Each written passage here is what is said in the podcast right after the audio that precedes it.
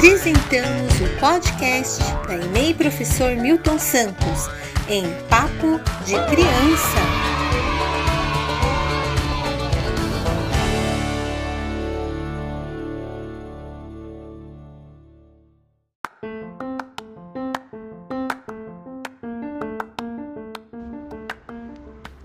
Em nossa escola temos um bosque e nele encontramos algumas ervas que servem para fazer chás.